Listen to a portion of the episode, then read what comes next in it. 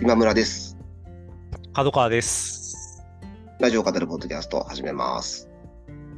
はいよろしくお願いします。す。どうもね。今日は今村角川二人でお届けします。はい、よろしくお願いしよます。ろしくお願いします。はいはい。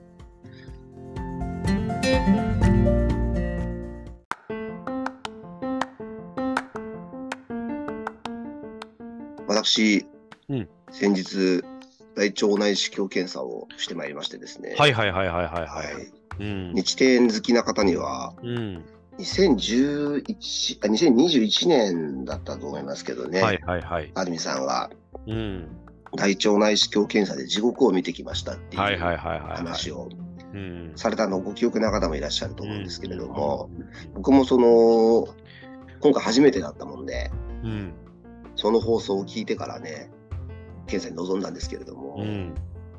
安住さんは、検索する前に、すごい、なかなかの量のこう、あの、ちょっとお食事中の方がいたら申し訳ないんですけれども、あの、下剤を飲んで、はいはいはい。お腹の中を全部こう、空っぽにしてから、ねそうですね、うん検査をするわけなんですが、検査前はいろいろこう食事を気をつけるようにというのが、病院でこう、ガイダンスがあるんですけはいれども、さんなんかそれをちゃんと読んでなかったらしく、うん。前日にこういろいろ麻婆豆腐とかうん。食べちゃって、要はなんか、ね、その胃腸の中というかに残,、はい残りにくいというか、きれいに排出されやすい食事をしてほしいという感じのガイダンスなわけですよね。そうですね。あの、まあ大体皆さん想像つくと思いますけど、うんまあおか、うん。うんうんうんうんこうスープ的なものを、ねうん。まあ、溶けて消えて、ん。液状でもそう出ていっちゃうっていう。そうです、そうです。そういうのをこう推奨されるわけなんですけけど、まあ、こう、あんかけ的なものだったり、あの、うん。スパイスがめっちゃ入ってたり、あのちっちゃい、こう、あの、あまり消化されにくいものですよね。まあ、たくさん入ってる、まあ、麻婆豆腐と本当確かに一番、うん。あの、ダメぐらいなレベルだと思うんですけど、うんうんうんを、まあ、安住さんは、あの、前日食べてしまっていて、はいはいはい。17回でしたかね。あのー現場でトイレにこう行ってっていうので、あの相当大変だったと。相当ですね、うんいう、ね、話をしてて、うん。まあ、すごくね、あの話としては面白く話されてたんで、あの印象に残ってるうん。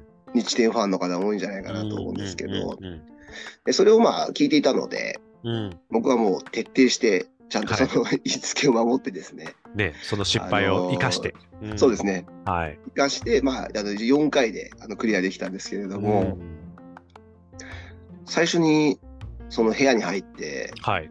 出てきたその下剤がうん。マグコロールっていうやつで、はいはいはいはいはいは安住さんが話してたやつと同じ下剤だったんですよい。ね。全く。うんはい。ちょっと日天リスナーとして若干テンションが上がるっていう、なんか、あの妙な不謹慎でなすけど。かなかね、下剤でテンションが上がることないですからね。はい。うんあ、安住さんと一緒だって思ったっていうんところはありましたけど、ちょっと、あの、真面目に言うと、ああいうふうに、こう話してくれて、まあ、やっぱ知っとくの大事というか、うんうんうんうんうん。そういう、本当にちょっとその、それを受けなければいけないっていう、まあ人間ドックで結果が出て、はい。やんなきゃいけないってなった時に、うん。まあなかなか僕も42ですけど、うん。まあへこむまではいかないですけどね、うん。なんかちょっと、あーっていう、で、しかもやったことない検査だから、うん。不安だし、怖いなっていうのがすごくありましたけど、うんうんうん。ああやって誰かが話してくれてて、うん。でしかもまあすごくこう、楽しそうにというか、はいはい面白いは話として話してくれるのを聞くっていうのは、うん。本当にああいう時に、こう、ある種の支えになるっていうか、い。うん。やっぱ聞いてたのと、聞いてなかったのでは、当日のというか、その当日までのまあそうですよね。はい心持ちで違ったと思いますし、その、まあ、音声コンテンツに限るものではないかもしれないですけど、はい。そういう話を自分が、まあ、好きな人が、そう信頼してる人が話してくれるっていうのは、すごくありがたいなというふうに改めて思いましたね。確かに。うん。大きいですね。うん。アミさんね、よく4、50代はね、あの、病院に詳しい人、そういうね経験をね、あの、面白く話せる人が持てるって、え。うんまあよくおっしゃってますけど、その男女限らず、あの、そうだなというふうに、ね、そうですね。改めて、うん。は。まあ本当今回ね、安住さんのあれもそうですけど、そういうちょっとした闘病系の話とかを、まあ、重くなりすぎない感じのエッセイ系漫画とかにしていくみたいなアプローチもね、なんか以前アトロクで、なんかそういう医療をかける漫画みたいななんか、うん。うん、テーマでなんか少し話された気もしますけれども、うん、そういうすごく個人的な体験っていうのをシェアしていくことが、うん。ね、誰かのある種支えになるとかっていうところは、機能としてあるんでしょうね。そうですね。本当にありがたかったですね。なかなか、アニメさんはね、あのー前日の食事をちょっと気にせずに行ってしまったので、うん。あの相当苦労されたっていう、あの、ラジオ上ではお話だったんですけど、まあ、自分はね、ちょっとそうならないように、ねあの気をつけてっていうことそのおもでき話をねましたし、うん、活かせたっていう。そうですね。うん検査自体はね、苦しいみたいなことは全くなくて、鎮静剤を打つので、うんうん。麻酔に近い形で、うん。そのだんだん眠くなりますって言われて、うん。ああ、眠くなるんだ、うんパターンみたいな感じだったんですけど、うんうんうんで、寝てしまってたんですけど、うん。あの、検査終わる2、3分前ぐらいに目覚めて、うん。で、なんか寝ぼけてるから、はいはいはい。自分の状況が理解できなくて、うん。あれ？何してんだっけな？みたいなうんうんうんうん。感じになって、なんか違和感があったから、はいはいはいそ。の腰のあたりをこう触っちゃったんですよね。うんうんで、ちょっと怒られるっていう、はやめてくださいみたいな。ですよ あ、あ、そう、検査中だったみたいな、うんうん。あのそんなことがありましたけど、確かに。ね。はい、どんぐらい、どんぐらい寝てるもんなんですか。えっ、と、寝てたちょっとその時計とかなくて、その自分の時計も外してたので、うん。正確な時間はわからないんですけど、まあ、大体15分から30なるほどね分ぐらいその検査がかかりますっていうふうに言われてたので、まあ、30ぐらい分ぐらいだったんですかね。うん、でちょっと多分自分は少し早くうんうん。あの目が覚めてしまったっていうことだったのかなっていうところだったんですけど、うん。まあ、結果的にはあの安住さんともほぼ同じというか、まあ、ちょっとあの、ポリピ1個取ったっていうような感じで、よかったですね。終わったんですけれどもね、うんはいまあ、それぐらいで済んでよかったなというところではありまして、こうやってね、安住さんが話してくれてっていうのも大きかったし、あと、SNS で、うん。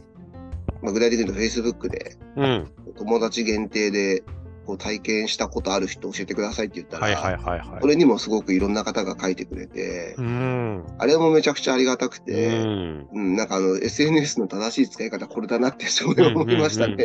うんうん。確かあに。の、まあ、もちろんその、ツイッターとかだとなかなかその、まあ、鍵かけてるとかじゃなければ、うん。いろんな人にね、あの、うんうんうん。オープンすぎますからね。オープンすぎちゃってね、あの逆にこうちょっと不安になっちゃうかもしれないですけど、信頼できる人だけで、こう、お願いしてそうですね。書いていただけると、うんすごく便利だし、本当に、うん。もともと SNS でこういうふうに使うものだったのかもしれないなぐらいちょっと思うこともあったりして、なかなか、こう、ラジオと、ラジオからの情報と、そういう SNS からの情報とで、あの、非常に支えられて、はいはい。安心してできることを、こう、検査に向かうことができたので、いや、よかったですね。はい、うん周りの人にこう、支えられて、あうんの、本当無事、はい、あのうん終えることができたなっていう感じでしたね。ありがたかったです。いやよかったです、本当。はい。うん。あちなみに、あの、Spotify で大腸と検索すると、はさっきのその安住さんのやつと、あと歌丸大腸系出演あーっていうのなるほど。上の方に出てきます、大腸、大腸の SEO 結果を、そうですね。検索結果を、はい。うん TBS ラジオが載してるっていう。そうですね。はい。あの、皆さんぜひ、あの、はい話としてもね、あの、安住さんではとても面白いですし、そこにね、あの、僕はちょっと今回、自分のやつも入れていきたいなと思いますけど、大腸。そうですね。うん、いいですね。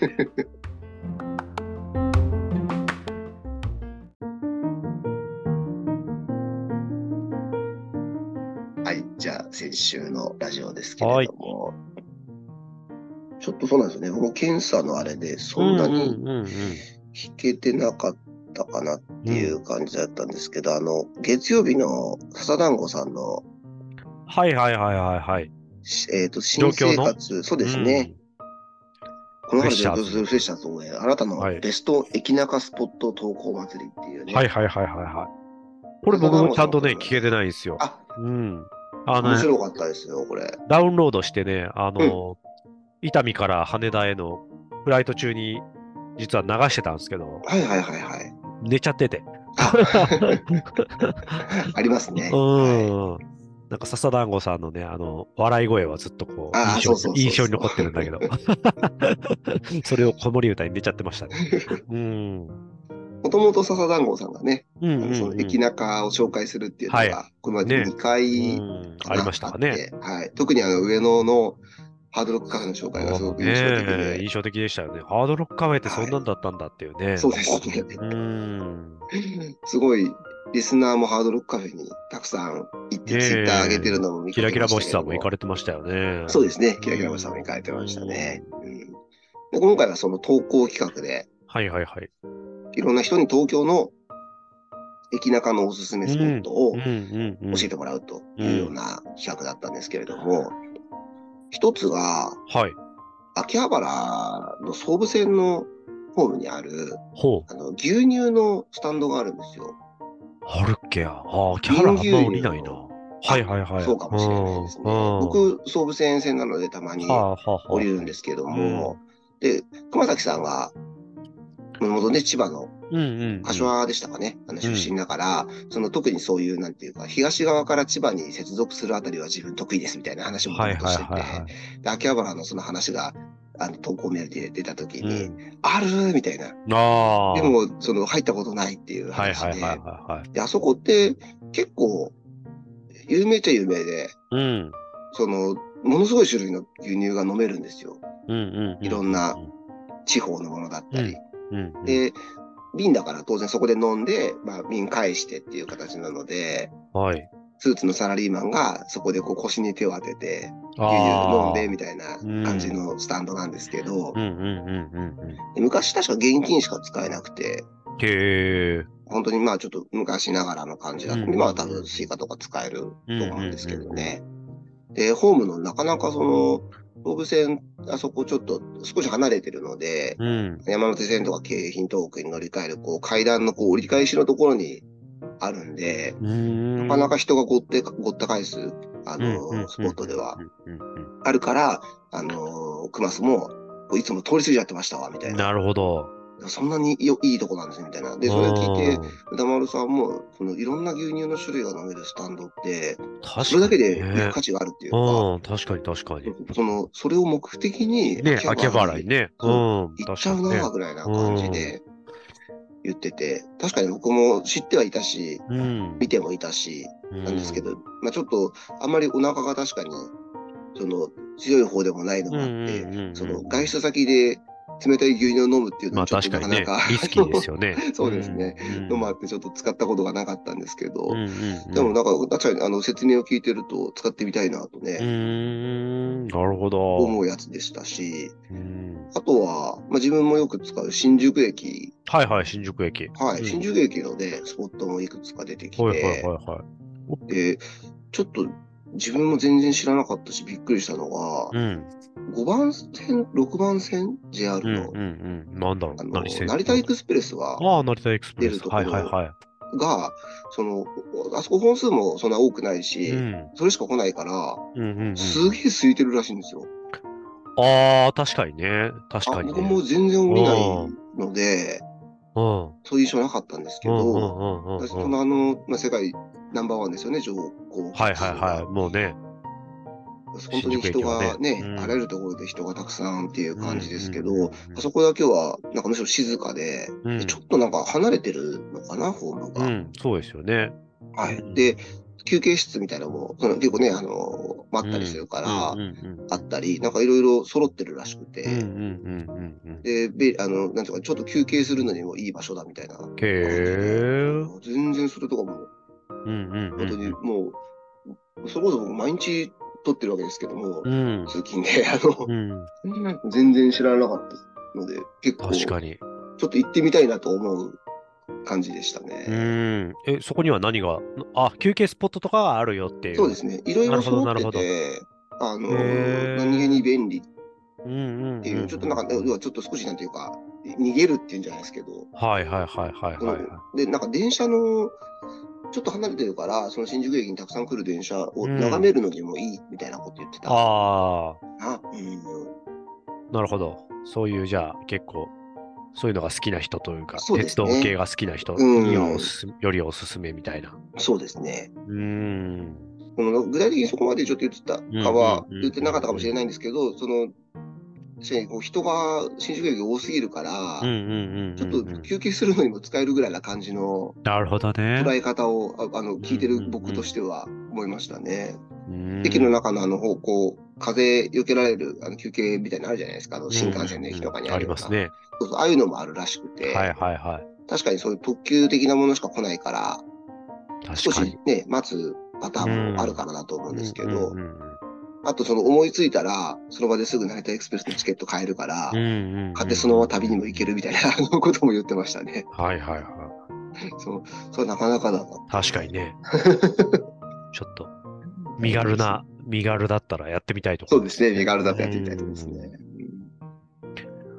なるほどうんね。確かにね、あのーあ、そうだ、あとはね、西船橋駅の話も結構してた西船橋東京じゃないけど、はいはいはいうんはなんか駅、あの、熊須がおすすめしてたのい。と、うん。投稿でも、なんか、駅の中にお寿司屋さんがあるらしくて、へえ。多分立ち食いだったと思いますけはいはいこれも安くて、すごい、まコスパがいいというか、うん、いいおい。寿司屋さんでいいす。ねへえ。なんか西船の駅出たところが、ちょっと遅くやってる飲食店が結構今閉まっちゃってて、あ、ないそうなんですね。はい。あの、その中で、むしろ充実してるから食べちゃった方がいいみたいな、あの話とかもしてて、うんうんうんうんうん。結構全部ちゃんとメモしたりすると、有用な、こう、うんねシティガイドに、あの、なるようなお話ばっかりで。ね。西船橋、降り立ったことね、ほとんどないけど。うん。あ、一回だけなんかね、僕、大学生の時に、あの、東西線を使う、うん大大学だったんですけど、はいはいはいはい。うん、酔っ払ってずっと乗っちゃってあ、西船橋まで行っちゃったっていう。はいはい。確かに確かにありましたけど。そっか。そうですね。うん東西線のね、行き着く果てですよね。ね、行き着く果てですよね。東のね。うんそうか、そうか。あの、笹団子さんもね、歌丸さんも、あのー知らないスポットばっかりだった感じでしたよ。えー。確かに、えー駅中ってね、な。うんん。か知ってるようで知らないところいっぱいあるだろ自分にとっては当たり前な駅中のスポットは多分みんなあると思いますし、僕もね。なんか投稿できたらしたいなと思って、結局ちょっと結局できなかったんですけど、あるだろうなと思いますし、でも、全然気づいてないものもたくさんあるから、そうやって人に教えてもらえると、すごくいいなとそうですよね。なうん。か、あの恒例になるんじゃないかな、このコーナーと。ええしかもよく使ってるところでもなんかね、日常的に通り過ぎてると、なんか目に入ってもうない、ないみたいな、そうなんですよね。そういうのってありますよね。うんうん、あそんなのにそんなのあったっけみたいな。そうそうそう、本当にそうで。ねうんうん。新宿ももう一個ね、あの、ベックスコーヒーの話があったんですけど、ああ、あるな。ここも、うん、正直うん全然使ったことなかったですし、はいはいはい。なんならちょっと。と、パッと思いつかなかったうん。確かになんか風景、風景として認識しちゃってた。確かにあるな。なねうん通り過ぎちゃうからうんっていう。で結構わかりやすいところにありますよね。そうそうそうそうあそうそう。ん。中でも言ってたんですけど、特にその、人の通りが激しいところだから、うんうんうんこう。うんパッと止まりにくいそうそうそうそうそうそう。から、すっとどうしても通り過ぎちゃうっていう話もしてて、うんそうなんですよね。だ人をから、避けるのに必死でみたいそうな。そうそうそうそう。特にね、新宿とか、まあ、池袋とかもそうかもしれないですね。ううんん。だから、改めて教えてもらえると、うんえーちょっと聞いてみよう、すちゃんと。うん本当に、プレッシャーズっていうので、確かに話され。てましたけど、うん今住んでる、東京に住んでる人とか、よく東京に来る人にとっても、確かに。すごい役に立つね、いいですいね。い、いいコーナーでしたね。さすが笹団子さん。はい。うん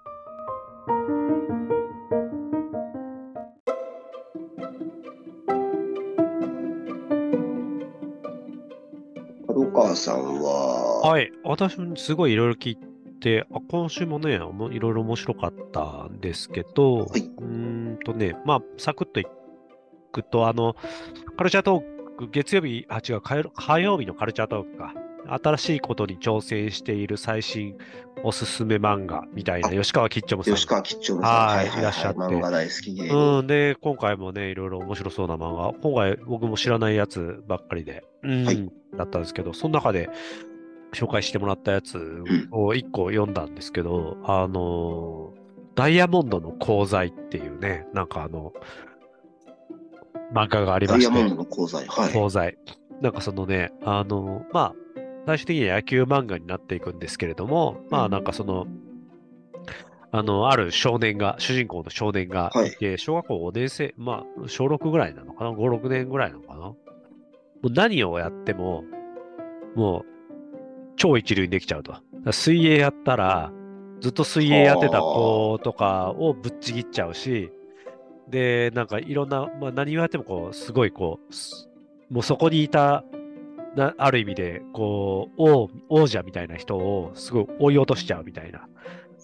で、でも本人は全然そういう闘争心とか競争意欲とかなくって、なんかその、ゆるくやりたいみたいな感じなんですけれども、なんかすごいほっとけなくって他の大人とかがその才能を見て、はいはいはいはい。で、なんかこう、その子が行く先々が、もうある種最最が最悪のようにいろんな人が傷ついていくみたいな、そういうね、なんかそういうアプローチの才能系、こう、スポーツ漫画みたいな感じで、なるほど。うん、でそ、その子がね、なんか野球にたどり着いてっていうところで、今まだ7話ぐらいなのかな。まだ始まってうん結構すぐなんですね。そううん。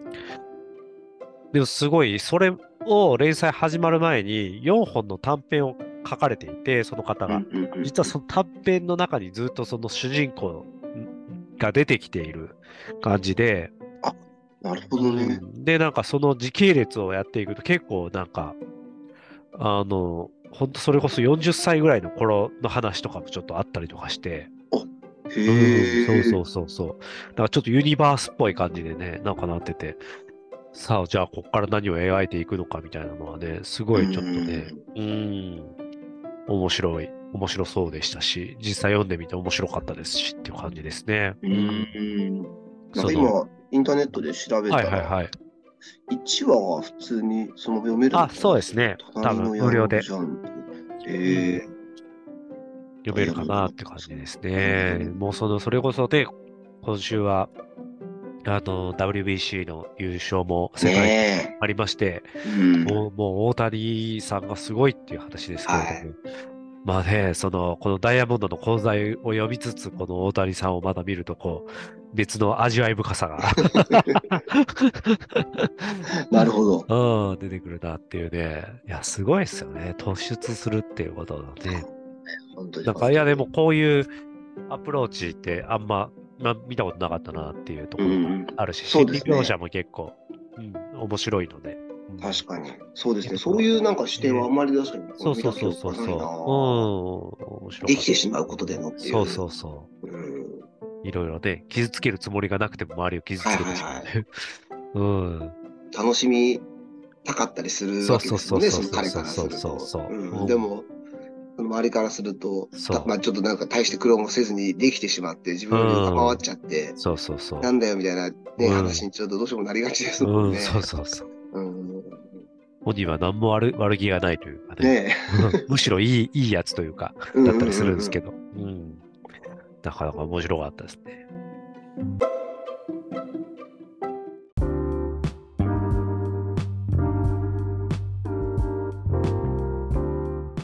で、その週、その週じゃないあ、その週か。その曜日の、えー特集コーナーで、えー高橋良樹さんのはい。がいらっしゃったの映画だい話やシリーズね。年齢を重ねるごとにすごいことになっているはい映画監督特集っていうことで、はいい、や映画だ話シリーズ、うちょっと久しぶりだったかな、どうだったかなっていううん、確か感じですけど、にちょっとそうだったかうんもしれないですね。なんかね、あのうんやっぱ、こなんていうか、この番組の、まあいろんな魅力ありますけれども、僕が大好きな、こうんううん根っこの部分はやっぱここにあるよなっていう、それこそウィークエンドシャッフル時代から、はあの夢中になり始めたのは、ここのうん生話シリーズのこのバイブスにあるよなっていうのをね、改めてこう感じる、あの、特集でしたね。うん。で、まあ、その、私の中では、その、もう年齢を重ねて、今なお、はい、あの、本当にすごいことになっているし、あの、とにかく、スピルバーグだったかな？なんか、もう今、76だかなんだかなんですけど、うん、なんか、自分が関わってたり、もうあの、監督するとか、エグゼクティブプロデューサーとかで関わるとかで決まってるやつが30本あるとか。え？そ うそうそうそうそう。うん。リドリー・スコットはもっと年上だったんですけど、なんか、はい、あの動いてるプロジェクトが70本だか80本だかあるみたいな。そうそうそう。って話をね、されてて、やっぱまあ、ね皆さん、本当ジョージ・ミラーとかも、はい、もう本当、ジョージ・ミラー、現78歳でね、今、うん、えー、フィリオサをまさに準備中っていうところだったりとかして、ありがてえでしょうよ。はい、あの、とんでもねえなって話。とんでもないですね。なんですけれども、まあちょっとこの収録前にも話してたんですけど、うん、やっぱね、のここの、まあ、平均寿命が上がってきてるとか、うん、まあいろいろ健康寿命も上がってきてるみたいなところもあって、うん、なんか昔、僕らが幼少期の時の60ぐらいのイメージが、今なんか75ぐらいにあるような、なんか感覚ってありますよね、みたいな話をしてたんですけど、まあ、そこに輪をかけて、やっぱりこの若々しいというか、すごいっすね、この監督の方たちは。そうですね、本当に。いや、本当まあでも、日本だとね、もうおなお亡くなりになりましたけれども、はい、それこそ、深作金次さんとかはね、あのー、70前後とかでバトルロワイヤル取ってますからね。そうですよね。あれを取れるかねっていうね。そうですよね。あのテンションで。ね、いや、大林さんとかもすごいですし、本当すごいなっていうところなんですけど、なんか、中で、あの、吉木さんがおっしゃってたのが、やっぱりこう、映画監督してるから若いって部分もあるんじゃないかみたいな。で、ずっとアドレナ、なんか、まあ、吉木さんね、あの昨年自身で映画監督デビューされて、ね。あれでしたけど、やっぱずっとアドレナリンが出てるし、で、もう自分って超人なんじゃないかってぐらい働けちゃうっつって、あの、その間。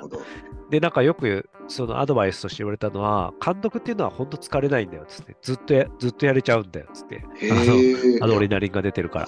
ででも、周りが、あの、うん、周りは普通に疲れるから、あの意識的に監督は休まないと、あの、ね、周りがあの疲弊しちゃうっていうアドバイスを受けてて、本当そうだなってあ、思ったんですけど、みたいなことを、あの、吉木さんもおっしゃってて、いや、まさに、でも、ね、その、ものができていく、そして自分がそこ、それを本当作っていってるっていう現場って、本当楽しい。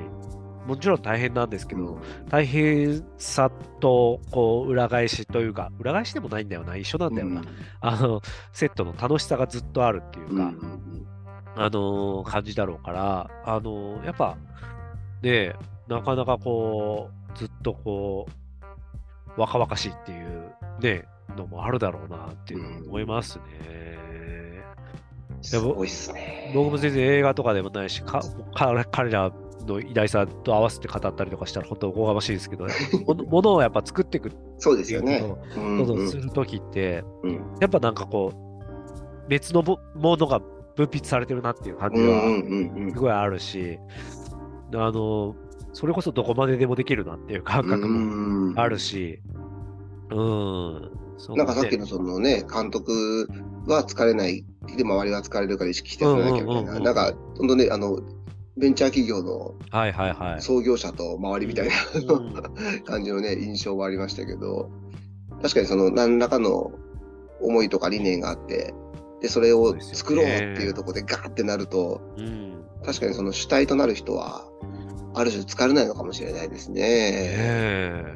うん、ただ確かにね、周りはね、あのなかなか同じ、完全に同じマインドに慣れてる数名はひょっとしたら同じ感じかもしれないですけどね、その外側はなかなか、それ難しいから意識してね、確かに。うん、そのアドバイスした方、素晴らしいですね。誰がアドバイスしたんだろう。え。いや、でも、その通りだと。面白かったですね。で、その彼らが、うん、あの今準備中のプロジェクトの話とかもちょいちょい YOSHIKI さんが噂なんですけどみたいな噂も含めてとか公式に出てるのも含めてとかいろいろ話されていてわあなんかそれ面白い楽しみとか面白そうとかねなんかね、うん、ありましたね。うん。聞かないと。ポール・バー・フォーベンの話もね相変わらず、ね、うん、してましたし。ジョージ・ミラーとポール・バー・フォーベンがあの番組のこの案内みたいなのがね、あそうですね。うん、出てましたね。そうですね。あとはダリオ・アルジェットとかね、うん、サスペリアとかの。あ、あうん。いやみんな元気だな本当ですよ。いや、彼ら見てるとね、本当ずっと働けるなって健康さえあれ っていうのは思いますね。ねそうですね。うん。だし、その、アドレナリンが出るように、うん、まあ、別にしてるわけではないかもしれないですけどね、うん、やってたら結果そうだったっていうことかもしれないですけど、っていうのはどれだけその大事かっていうことなのかもしれないですね。うすね。うん、活力ある生き方をできるっていう意味で、うん、まあ、刺激いや、本当そうですよね。これからの時代は本当そうやって生きていけるかとっていうところかもしれないですね。ね。うん、基本的にはね、長くなって、うんいくわけですからね。そうですよね。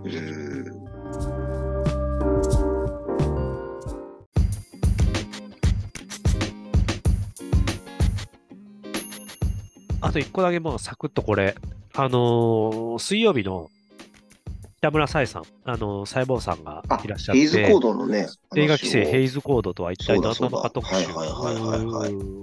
まあ、なんか、作業しながらだとなかなか頭に入ってこなくって、3回ぐらい結局聞いて、それでもまだちゃんと頭に入ってる自信はないんですけれども、あ、でもなんか、あの、映画の歴史というか、あの、ものを学ぶ上で、あの、僕はちゃんと知らなくて、このヘイズコードってものはい、僕も名前は、うん。要はあれですよね、その自主規制というか、そうですね、まあ、あの映画の規制する自主ではないのかな？あの結構ルールがあったんですよね、なんかこの。そうか業界としてのそうそうそうそうそう。で、なんか名前なんですよね、なんちゃらヘイズさんとかっていう、その、うん、名前なんですね。そうそうそうそう、その人がこうやっていったというか、うん。規制以前の映画をプレコード映画って呼んで、ああ、なるほど。で、規制以後の映画は、規制以後というか、そのヘイズコード時代の映画と、プレコード時代の映画と、で、えー、逆に言うと、だからプレプレコード、まあ、簡単に、ヘイズコードっていうの簡単に結構ね、あの、まあ、その特集の中での紹介としては、説明としては、うんまあ、歌村さんの表現だったんですけど、結構カソリック的なこう価値観からくる、こういろんな規制。まあなんか、もちろん人種差別はダメとか、過激な戦争表現がダメとか、まあ、そういうところもあったりするんですけれども、一方でこの同性愛者とかも描きにくくなっていくとかっていうのがあるんだけれども、ど。逆に言うとプレコード時代の映画っていうのは結構そういうのもあの描いていて、あうん、で、なんか。なんか、あれですよね、僕ちょっと見れてないんですけど、あの、はいはい、バビロンデミアン・チャゼルのがちょうどその手前あたりのそうです、そうです。それはね、なんかね、あの、最初冒頭で、ちょっと、あれはね、ふふふみたいな、こうちょっと苦笑いみたいな感じで、二人語られてました。あ、そうなんですね。なるほど、なるほど。なんか、なんか、細胞さんは、なんかまあ、どうやら、うん、デミアン・チャンゼルはプレコード時代の映画がかっこいいと思ってるっぽいんだけど、どこをかっこいいと思ってるのか私にはよくわからなかったみたいな。ああ、なるほど、なるほど。おっしゃっていて。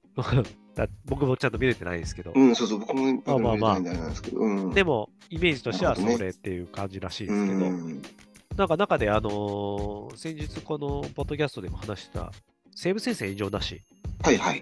の話をされていて、で、あそうかそうか、あれは異常なしのもともとのやつ、うわ、プレコード。時代的にはなるほど、全然もう圧倒的にプレコードの時代の映画で、で、僕もすごい、あの、確かにそう言わ言われればそうだったなっていう感じなんですけど、結構ね、あの、同性愛的な表現というか、まあ、男性同士がキスとかもしたりするし、その戦場で、この戦友同士が、うん、うん、なんかその、触れ合ったりとかもするしっていうのを、すごい、あの、めちゃくちゃ描いてるんですね。で、結構実はその時代の第一次大戦をモチーフにした映画っていろいろあって、うん実はその中で結構よくそういうのが描かれていてでそれはなんかそういう表現をするっていうより多分実際にそうだったっていうあのリアリティとして描いたら普通にそうっていう。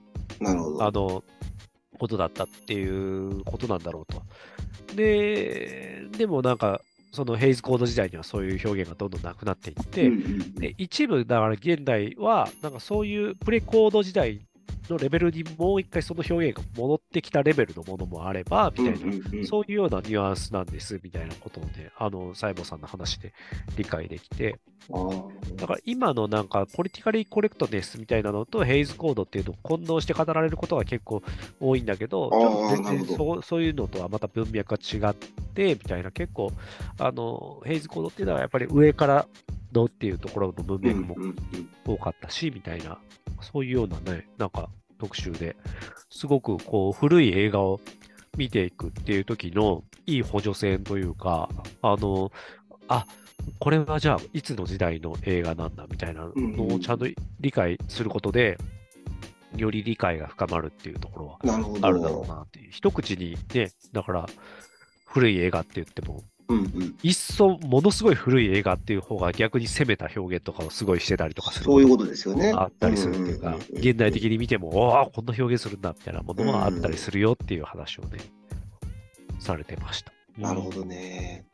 なんかその、もうさっきもですけど、バビロン僕見てなくてあれなんですけど、はい、あの BS で町山さんがやってる番組があって、あのアメリカ、まあ、今の今を見るテレビ。そうですね。あ、そうそそそんな感じのやつです。そうですね。はい。それで、イラン・チャゼルのインタビューしてたのがあって、で、その時に、ちょっと、あのひょっとしたら、その、プレコードの頃をちょっと美化して、はいはいはい、描いているのかもしれないんですけど、ああいうのが。なんか思いとしては、その、その頃活躍してた人、まあ、ちょうどあの、陶器に移行する頃ぐらいを描いてね、あるわけですけど、それによって職を失ってしまった人たちとか、その、うんうんうん。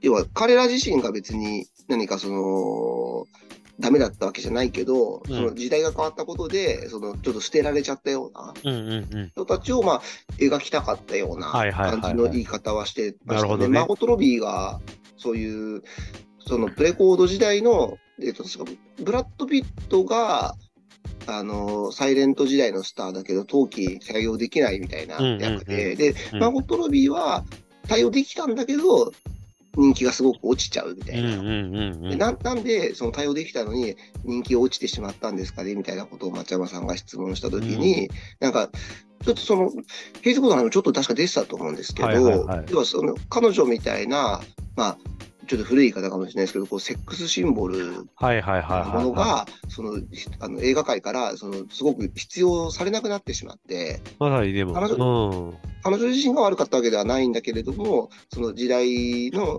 あの変わったことによって、まあ、あの忘れ去られたり、捨て去られたりっていうようなことが、まあ、実際にあって、でなんかモデルになってる女優さんがいて、そういうところを描きたかったみたいなことは、確かに、あの言ってはいましたね。でも、うん、まさにそういう女性表現とか、うん、その、そういうところのノリは全然変わったっていう話をしてましたね。うねうん。なるほどね。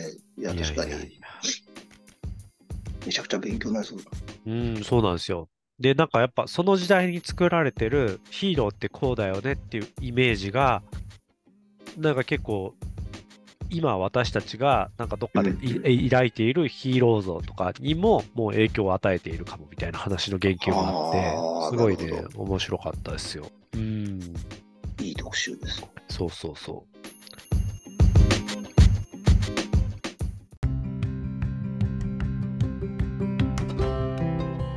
はい、ちょっと、日展、はい、ちょっと前半にも日展の話、うんうんうん。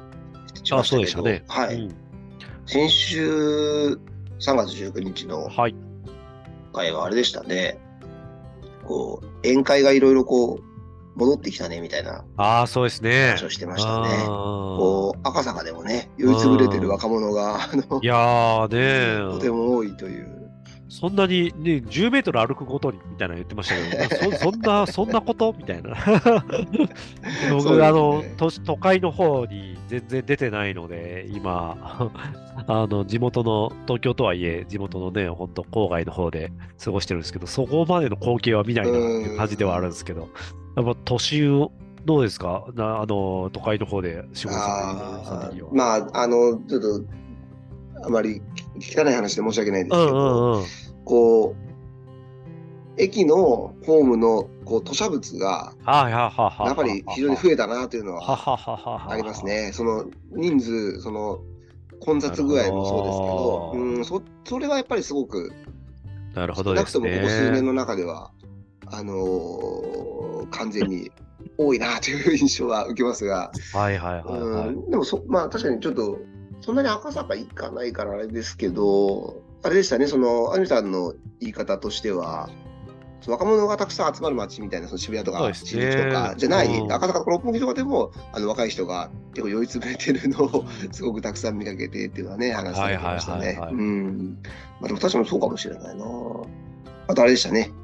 久しぶりにカラオケに行ったら、歌が下手になっていたっていう、ね。歌が下手になってたっていうね。うん。しかも、鍋臭とそうそうそうそう。そうなんですよね。ちょっとなんかそれも僕も、あピシュンとアシさんで2人でカラオケとか行くんだ人でカラオケとかね、ちょっとすごいっすね。ねえ。ピシュンなんか愛されてるんだなっていうのが渡辺君もなんかすごい、ね、歌が下手になってるって、二人 で落ち込んでっていう話をされてましたね。確かに歌もちょっと慣れの部分もあるから。確かに確かに。久しぶりにね、歌うとちょっと声出ない。ああいう。うん、久しぶりに行ったんですよ、カラオケ。カラオケはいはいはい。うん、確かにね、分かるところあります。へえ、うん、なんか声の出し方忘れてるっていうか。いやもうね。うん、なんかそういう感じありました。うん。まあ、コロナ関係なく行かなくなってたからな。確かにそれもあるかもですね、年齢的に。もう十何年行ってないんじゃないかな。あそうですか。うん。まあ、子供らとなんか雨の日にどうしてもすることなくってなんか行って、はいはいはい、はいで、まだちっちゃい頃でしたけど、お母さんと一緒の歌とかを一緒に歌うみたいなはしましたけど、ぐらいじゃないかな。うん。カラオケ行こうってなんないんだよな。ああ、確かに、ね、そうかもしれない。うん。でも、あるんですね、まだね、カラオケ文化。ね。うん。あと、その、春になると思い出す話っていうテーマで、はいはいはい。あの、入学式の日付間違えてたっていう、あ投稿があったんですよね。その、普通に家でゲームやってたら、うんなんか電話かかってきて、教頭先生からだっつって、でお母さんが出たら、なんか、すごい深刻そうな感じになってて、はいはい、みたいな。あ、うん、あすみません、明日は必ず行かせます、みたいな。はい、入学式今日だったらしいよ、ええみたいな話だったっていう、あれでしたけど、結構、その僕、ちょっとあの、今日カズさんもいたら、聞きたいなと思ったんですけど、うん、やっぱ結構いるんですか、そういう人っていう。あるんじゃないですかね。入学式。あれ、僕なんか行かなかったな、高校の時。うんそじその行かなかった側？そのあれか行かなかったけど、あれはなんかうっかりしたのかな。どうだったかな？入学式すごいな。そう。ちょっとそれあのわ忘れててっていうか、ま、間違えちゃった。忘れてたのかな？いいかみたいな気持ちになった気もする。なかったかな？なんか別に風とかではなかった気がすんだよな。なんかすごい、うん、なんかなんとなく行かなかったなって、なんか行かなかったから、なんか初めての登校の日、なんか、あ、もうなんかちょっとグループできてるみたいな、なんか、おみの感覚だけは覚えてるんですよね。あ、そうなん、ね、なんで行かなかったんだろうっていうのは、ね。うっかりだったのの人もね、うん、その転校生みたいな感じで紹介されたって言ってましたね。そうそうもうみんなね、入学式に交わしてるから。うん、どうなんだろう意外といるんじゃないですかね。で、中学とかだともうちょっとちゃんとすんのかもわかんない。あなるほど、なるほど、うん。親とかもなんか言ったりしそうだし。そうか、そうか、確かにそうですよね。なんか、うん。ぬるって僕も夏休みの登校日を忘れてて行かなかったことあったんああ、そういうのありますよね。なんかね。でかつその部活サボってたから、うん、電話かかってきたんですけど、うんうん、その部活サボってることでの電話だと思って、はいはいはい、無視したんですよね。はいはいはいはいはい、はい、そしたらなんか、また別にかかってきて、はいはいはい、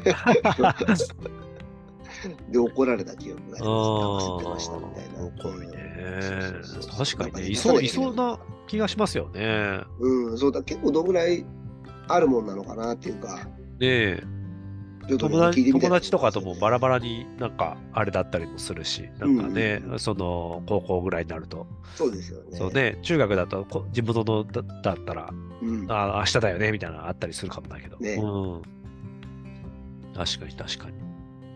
確かに。入学、僕、最初に入った会社の入社式も結局遅刻してるし、あの、大学の入学式も行ってないから、もう入学式とか入社式とかってものをまともにほとんど参加してきてないっていう。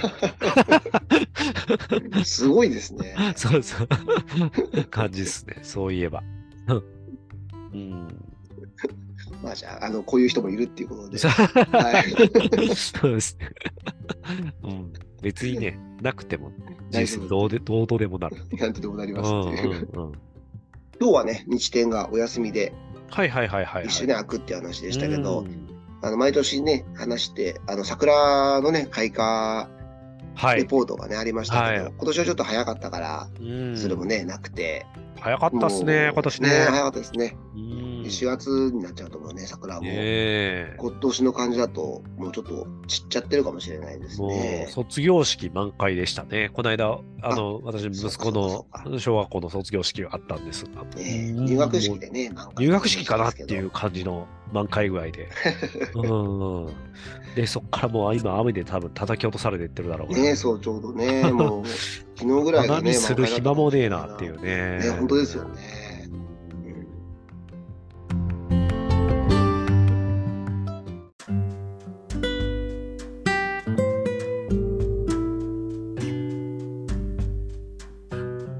ちょうどね、4月でラジオもいろいろ変わるそうですね。シーズンでね、あの、うん、新しい番組も始まりますし、うん、僕はあの、オールナイトニッポンにあいみょんが加わるのが、はいはいはいはい、とても楽しみで、まあ、あの、毎週じゃなくて、月1だったかな、うん、ぐらいなんですけど、関西ではね、あの、あいみょんラジオやってたんですけど、はい、そうなんですね、関東は初めてだと思うんで、あいみょん、あいみょんさん本当最近よく知ったんだよな。はい、歌手歌手の方なんですよね。そうです、歌手の方です、ね。本当。あの、マリーゴールドっていう曲が、うん、あの、代表曲ですけど。僕なんか、よくわかんあの、みちょぱさんとあいみょんさんがよくわかって あ、結構違いますね。で結構違うらしいです。結構違うんですね。でき曲聴いたら知ってる曲いっぱいあったんで。あと思いますね。うん、それがそうなんだそうそうそう。あの、ドラマの主題歌とかもすごく多いですし、ストリーミングもね、すごく。うん。なんかそう言って、ね、ラジオとかもやられるタイプの歌手の方なんですね。うん。あの、お話もすごく上手で、あの、神戸の出身なんですよね。関西弁なんですけど、そう、すごく、たまに、あの、カンジャムっていう、はい。テレビ朝日の音楽の、そのこう、作り方とかを掘り下げる番組があって、僕すごく好きな番組なんですけど、これにあいみょんよく出るんですけど、はい、すごく話が、方が魅力的で、僕すごい好きで、はいはいはい。なので、ラジオやってくれないかなとずっと思ってたので、うん、あのー、今回、この後にこの新しいパーソナリティですごく楽しみにしていて、いいですね。うん、嬉しいですね。うんまあ、TBS もね、玉結びが終わって。あれ、クリーピーの枠で、みたいなことになるんですか、えー、そうですね。なんか、いろいろ組み変わるのかな？そうそう、絶対。確かそうですね。そうなんだ。クリーピーのとこどうなるんだったかなへえ。えー、と、オールナイトニッポンクロスっていうのが、あるのかなで、週替わりパーソナリティみたいなのの一人になるみたいな感じなので、月1回、あ、違うな、こっちだ、ごめんなさい。えっ、ー、と、オールナイトニッポンゴールドって金曜の22時からのやつで、月1回であいみょんが入ると。ああ、なるほどね。そういう感じで。はいはいはい。あ、でもなんかちょうどいいかもしれないですね。うん、そうですね。うん。月1ぐらい。うん。うん。で、えっ、ー、と通常とか、オールナイトニッポン20、普通に25時からのラインナップは、月曜が Ado さん。はあ、Ado さん。歌手の方ですね。ええー、Ado さん。Ado さん。お、うん、で、火曜日星野源ちゃんと見たことないな。そうですね。むしろね、顔も出されないっていうね、スタイルですもんね。水曜が乃木坂の久保しおりさん。ほう。木曜がないない、金曜が霜降り、土曜がオードリーと。なるほど。後半はね、もうなんか、買って知ったというね、うん、感じですけど。ですね。乃木坂の久保さんは確かに、なんか評判は聞きますね。あ、そうなんですね。うん。なので、まあね、すごいですよね、ここに入るっていうのはね。うん、すごいですね。うん。で、ゼロが、フワちゃん、あ、あのさん、佐久間さん、マジカルラブリー三四郎、土曜は週替わりっていう。はいはいはいはい、はい。ね。うん。あのちゃん。そうですね。この人は、あのー、すごい、なんていうんですかね、おっとりした話し方の あの、なんか最近、あれの CM 出てる人ですか ?au の、そうそうそう au の、ああ、あの人、うん、はいはいはいはいはい。取引してる会社の担当者とに同じような喋り方してるなと思って。なかなかですね。なか うん、すごい仕事思い出すなって思いながら。あなるほど。うん。天の弱みたいな、はいはいはいはいはいはい。へえ。あの感じで。歌手の方でもあるのか。へえ。あ、そこ歌も歌ってるのかな。うん。元アイドルって書いてあるへえ。確かにテレビよく。この間、あちこち踊りも出てたかな。へえ。まあ、なのでね、また4月からいろいろ変わっていきますし。クロスポットも放送枠が変わるんですよね。へえ。うん。なんか、日曜、時間帯がすごい良くなるんですけど、うん、時間が短くなるっていうので。ええー、そうなんだ。そうなんです。あ20分番組。ああ、なるほど。はい。で、橋本さんがなんかすごい、これはいいのか悪いのか。なんかちょっとね、どっちだみたいな。いい知らせと 悪い知らせがあるんだけど、みたいな感じのあれですね。時間帯良くなるんだけど、みたいな。感じで、日曜日の夕方ぐらいになるんだったかな。うんうんうん4時40分から5時まで20分みたいな。なるほど。思いますけどね。そうそうそう。まあでも、あのとりあえず改編突破してよかったよかったみたいな感じで先週ね、あの話してましたけども、またいろいろ新しいラジオの話もしていきたいですね。はい。じゃあ今週はこの辺でということで、はい。ありがとうございました。はい、ありがとうございました。失礼します。どうもです。